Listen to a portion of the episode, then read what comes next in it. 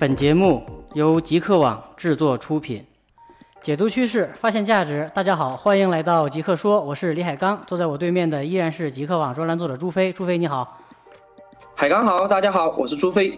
朱飞呀，前几期我们详细的聊了 P2P 网贷跑路和二维码支付的是是非非，其中部分的内容呢也涉及到了担保公司。今天我们想接着前面的话题，我想和你再详细的聊一聊 P2P 网贷市场另一个颇受争议和关注的话题，那就是担保公司现在所面临的窘境这个问题。不错，这是一个争议非常大的话题。不过啊，我们可以看到市场的趋势也逐渐明朗起来。上个月。P2P 网贷先驱之一，也就是说平安集团旗下的陆金所，正式对外宣布将逐步取消这个担保。对，此消息出来之后呢，市场的反应还是蛮强烈的。不过我的感觉是支持者有之，反对者也不少。但我们已经明显的感觉到传统担保公司转型的加速，业界的舆论呢也已经越来越多的向这个传统担保公司开炮了。你可以看到《华夏时报》近期刊发的一篇文章，就写的比较直接，可以说是一针见血吧。《华夏之时报》呢就指出，百分之三的手续费担保百分之百的风险，担保公司或成 P2P 的屏障。也就是说，《华夏时报》非常直接的指出了担保公司它根本担不了保，仅仅是 P2P 网贷平台为了达到自己的商业目的所做的障眼法而已。这些观点和趋势呢，其实与我六月份发表的一系列的文章。的中的这个核心观点是不谋而合的，感觉我充当了一回乌鸦嘴，好像是在唱衰这个担保。不过事情现在变得越来越有意思了，越来越多多的人感觉是站在了我们这个阵营里面。所以今天呢，我想和你再深入的探讨一下这个事儿，看看这个融资性担保公司在当前 P2P 网贷这个行业到底呀充当的是什么样的一个角色，它的窘境关键在哪里？P2P 网贷。到底该不该取消担保啊？担保公司未来的发展之路又该是走向何方？很好，你说提的这些话题、这些问题啊，都值得好好讲一讲。最近也观察到很多观点啊，都在说这个担保公司，说他的坏事儿吧，说他不好。比如说，说他拿钱不干事儿，担不了保，逾期的这个账啊，就根本没法收拾。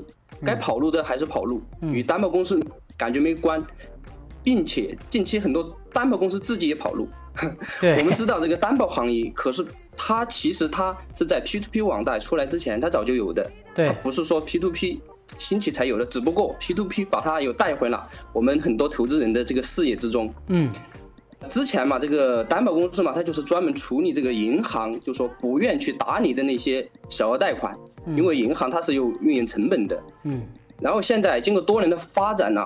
这个担保公司，特别是在中国这种社会环境下，它其实已经成为这个融资产业链中非常重要的一环了。对，它的一些一些中小微企业啊，如果你不经过担保公司，你是根本贷不了款的。嗯，所以对你这些质质疑，对于担保模式的一个质疑啊，又因为最近 P to P 平台这个事情呢，最近一两年就是非常多起来了，就感觉担保模式啊，它这个瓶颈。就是出现了，因为这是随着市场的变化，就说 P to，尤其是这个 P to P 网贷的发展呐，担保模式可能它的危机就真正到来了。对，呃，实际上我们也可以感觉到，担保公司这个危机的质疑声是随着 P to P 网贷呃快速的发展才开始多起来的。呃，我的整体的感觉也是冰冻三尺非一日之寒呢。呃，出现现在这种趋势呢，总体的感觉是不是一朝一夕的这种。呃，问题所导致的，表面上看好像是随着这个 P2P 网贷的到来，这个这场比较大的革命是比较突然，但实际上是这个市场发展到一定程度的必然的一个结果。呃，P2P 网贷呃在其中呢也起到了一个作用，我的感觉是一个催化剂的作用，就是加速了这个呃危机的到来。我们可以清晰的看，催化剂这个词儿，我觉得用的比较恰当。对，我们也可以清晰的看到呢，最近几年当中，中国互联网金融这个市场发展是非常迅猛的。P2P 网贷作为这个呃互联网金融这个领域最重要的应用呢，呃，它也迎来了它自己的这个一个发展的黄金阶段。前几年就是在几乎没有监管的这种情况下，P2P 网贷得以快速的野蛮生长。一三年总体的规模。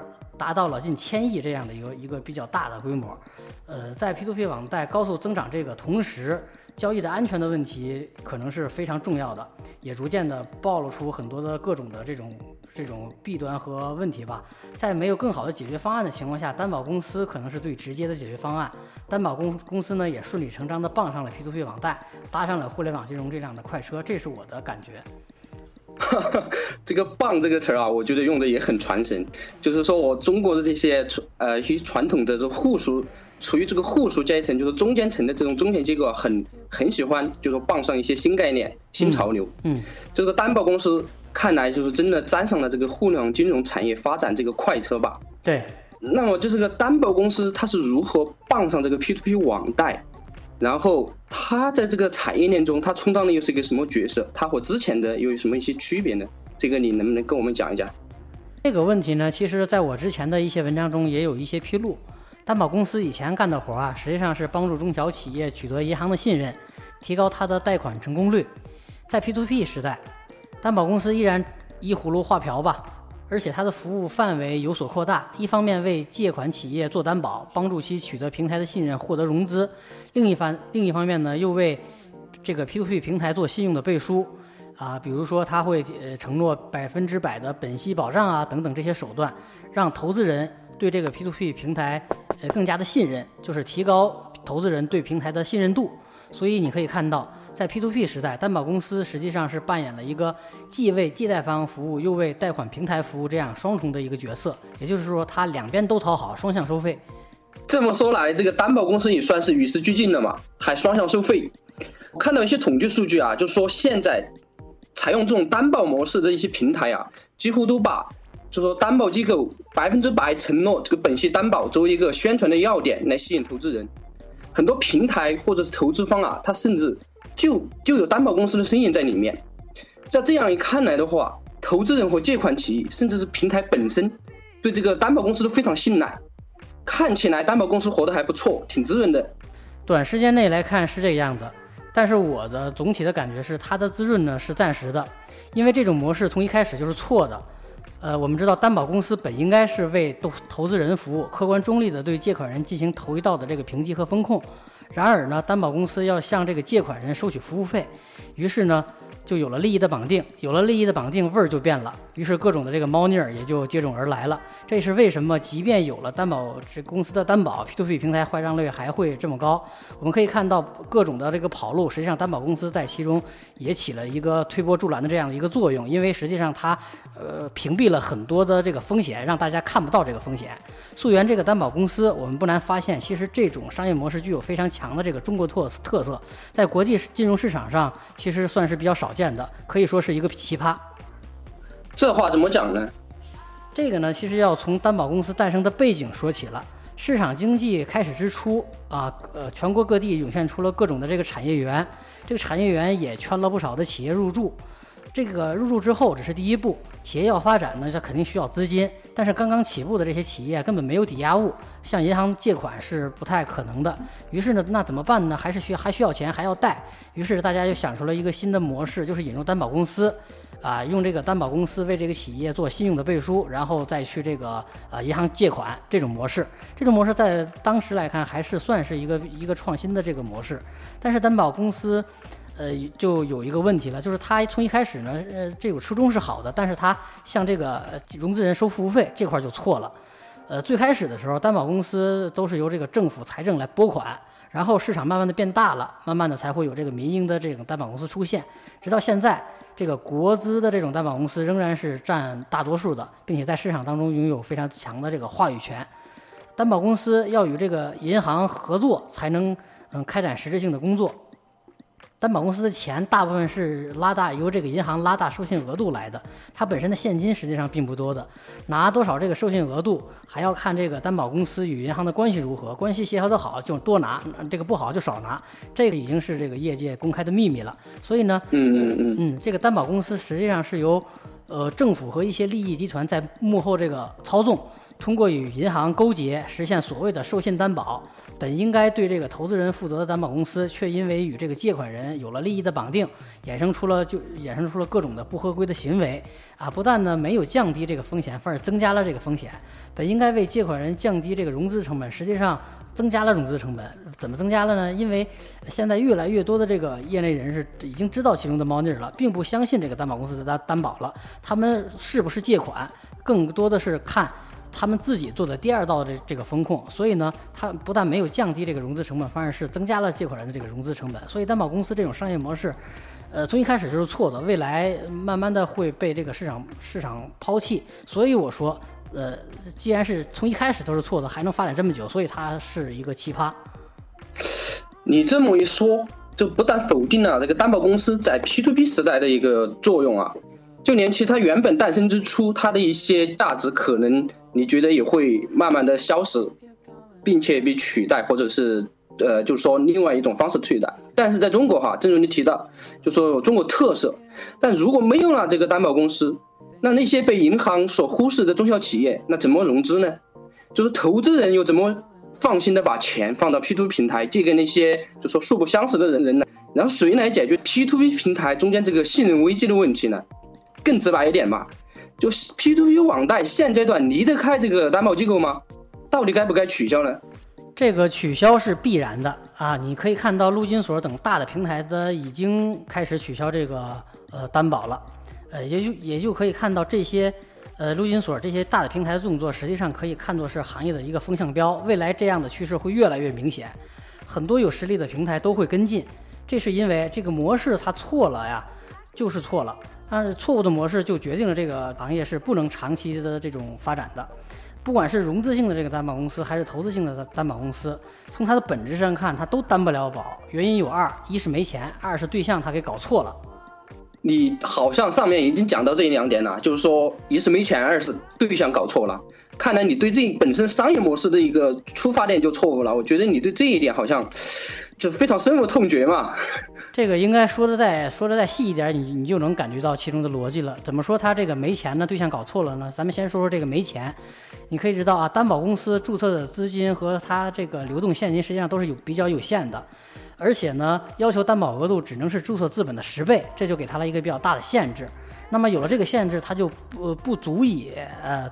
担保，比如尤其是一些大额的那个，呃，这这种这种项目，一旦出现了这个问题，他现在这这这点金，就算拉大十倍，也远远不能够做的。啊，就是一旦出现了问题，担保公司它的能够所做的事情实际上是非常有限的。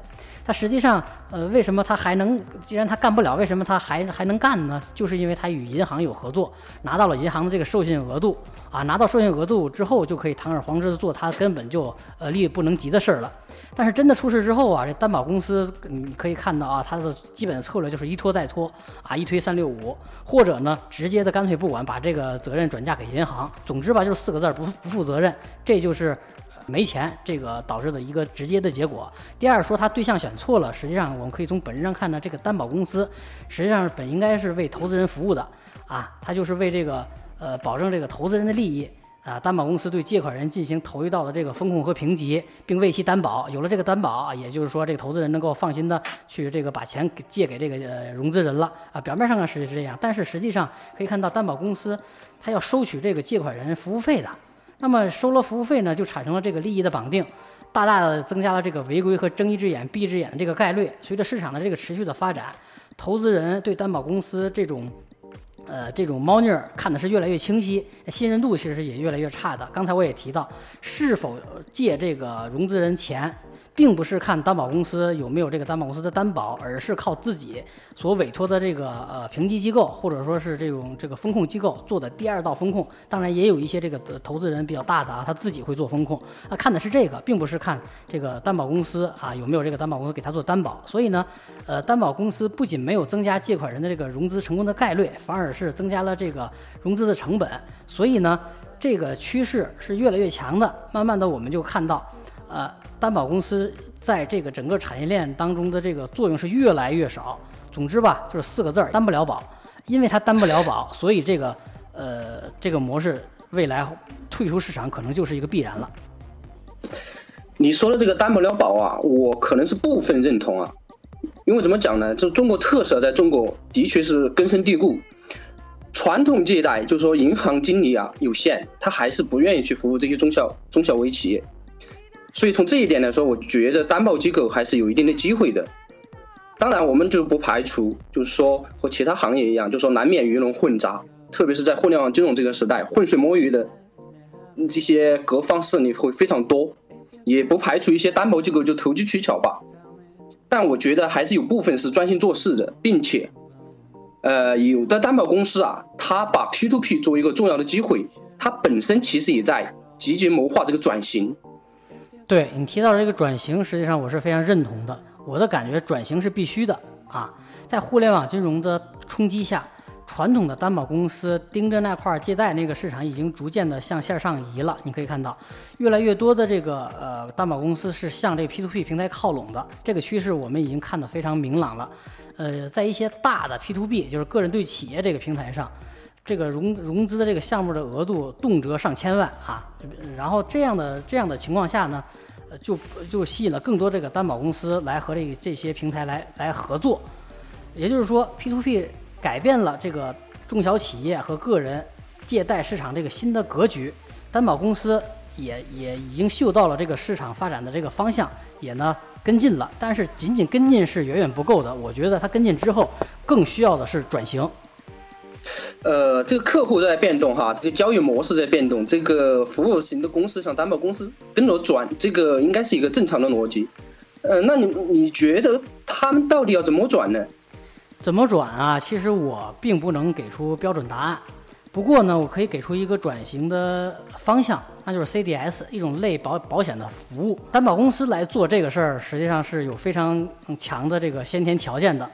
啊，所以呢，就是真正懂的、考虑好的，这往向这个方向转，可能是未来突破的一个比较好的方向，这是我个人认为的。那么这个事情怎么玩呢？其实很简单，就是在 CDS 引入之后，这个投资人，呃，拿出收入的一部分，咱们就暂且说百分之 N 吧。国际上有一些有一些这个具体的国际惯例，具体的数字我现在不详细的说，就是拿出百分之从百分之 N，那这个百分之 N 购买这个 CDS 服务，CDS 服务提供方。那就就为这个投资人做了这个就类似于担保和保险这样的这样的服务，也就是说，这个投资人拿到这个服务之后，一旦这个借款人啊违约，那么呢，这个 CDS 服务方先行赔付这个这个钱，那么投资人的利益就保证了。那么这个 CDS 服务服务商这利益怎么保证呢？他他把这个钱。呃，提前就是违约了之后，把这个钱提前给了那个投资人之后，他就成为这个借款人的这个债权人了。那么他他他会进行一系列对这个债权会进行一系列的这个评估审查，然后再结合自己的这个呃优势，对进行这个资产重组，然后并购、转售等等一系列金融协的工程方法来变现。投资人根据这个呃 CDS 服务方所做的评级报告，决定是否这个借借款，然后呢拿到这个这个利息多大，都是根据这个 CDS 服务方所做的评级来做的，啊，就是这样的一个基本的方式。呃，CDS 服务方赔付之后呢，一系列的这种呃评估、转售等等这些金融领域的这些做法，保证呃 CDS 服务方啊不赔，实际上就是这样的一个这样一个事儿。这么说起来，就像类似保险之类的事情嘛，就是说，但是这个就是说，钱是由投资人出，而不是借贷方来出，对吗？对，这个 CDS 它是类似于保险，但是它。跟保险不是一回事儿。现在传统的保险公司可能还干不了这个事儿。怎么说呢？呃，CDS 它本质上是金融工程学的一个命题，不是保险工程学的命题。在这个借款人违约前这些事儿啊，保险公司是可以干的，就是你拿出百分之 N，这个投资人拿出百分之 N 买保险嘛，就相当于。但是呢，呃，违约之后的事儿，这个传统的保险公司就干不了了。呃呃，但是呢，一一旦违约，仅靠那个违这这个这个百分之 N 的这个钱，这个保险公司实际上是赔的。那那赔钱的买卖肯定没有人干。但是呢，拿到这个这个债权成为债权人之后啊，呃，他再通过一系列的这个资产重组、并购、转售，那么这个 CDS 服务服务方能够把这个呃，就是它的损失再挽回来，这一切呢都是金融工程学干的事儿，都是必须懂金人、懂金融的这些投行才能干的事儿，而不是那些保险传统这些保险干的事儿。所以呢，担保公司通常啊都具有这个金融的背景，所以我说担保公司做 CDS 可能是是一个比较好的方向，它这种角色的转变也更自然。呃，当然呢，也不排除保险公司可以可以做这个 CDS 这种业务。市场当中已经看到，已经有了一些保险公司在尝试这个做 CDS 服务了。嗯，对，就是这个业务在变呢，这个公司自身也要提高自己，跟着顺应时代吧。那如此看来啊，这个互联网金融的冲击啊，就不说不能说不大呀，就说银行等传统的金金融机构是就四面楚歌这种感觉，就面临冲击。像担保机构这样的中介机构也不得不因时而变，呃，怎么转？我觉得不仅仅是这个担保公司自己饭碗的问题，我觉得更更重要的，它是关关系到这个 P2P 网贷能否健康发展的问题。因为在我看来，中国民间这一代市场最大的问题就是这个征信。目前民我们中国的民间征信其实是呃相对比较薄弱，或者说空白吧，担保公司。平台方也好，或者是你说的其他保险类的一些玩家也好，我觉得抓住 P2P 这个大好的时机啊，应该好好想想怎么建立起这个一个信任机制。对，那是当然，网贷这个未来的发展可谓是任重道远，各方呢都需要呃付出非常大的努力。呃，我们今天只谈了担保公司呃这个它存在的模式上的一些呃先天性的缺陷。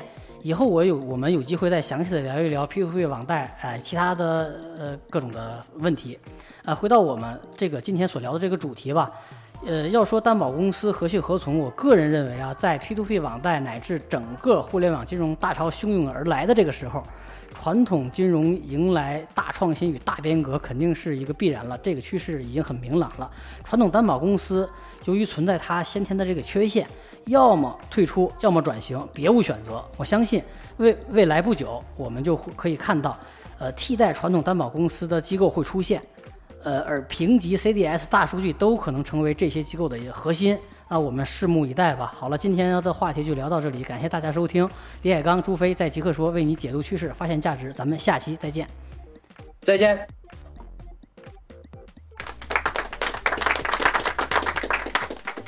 更多精彩内容可登录极客网官方网站，我们的网址为三 w 点 fromgeek.com，w w w 点 f r o m g e e k。点 com，我们的官方微信公众号为李海刚的全拼下划线 com l i h a i g a n g 下划线 com。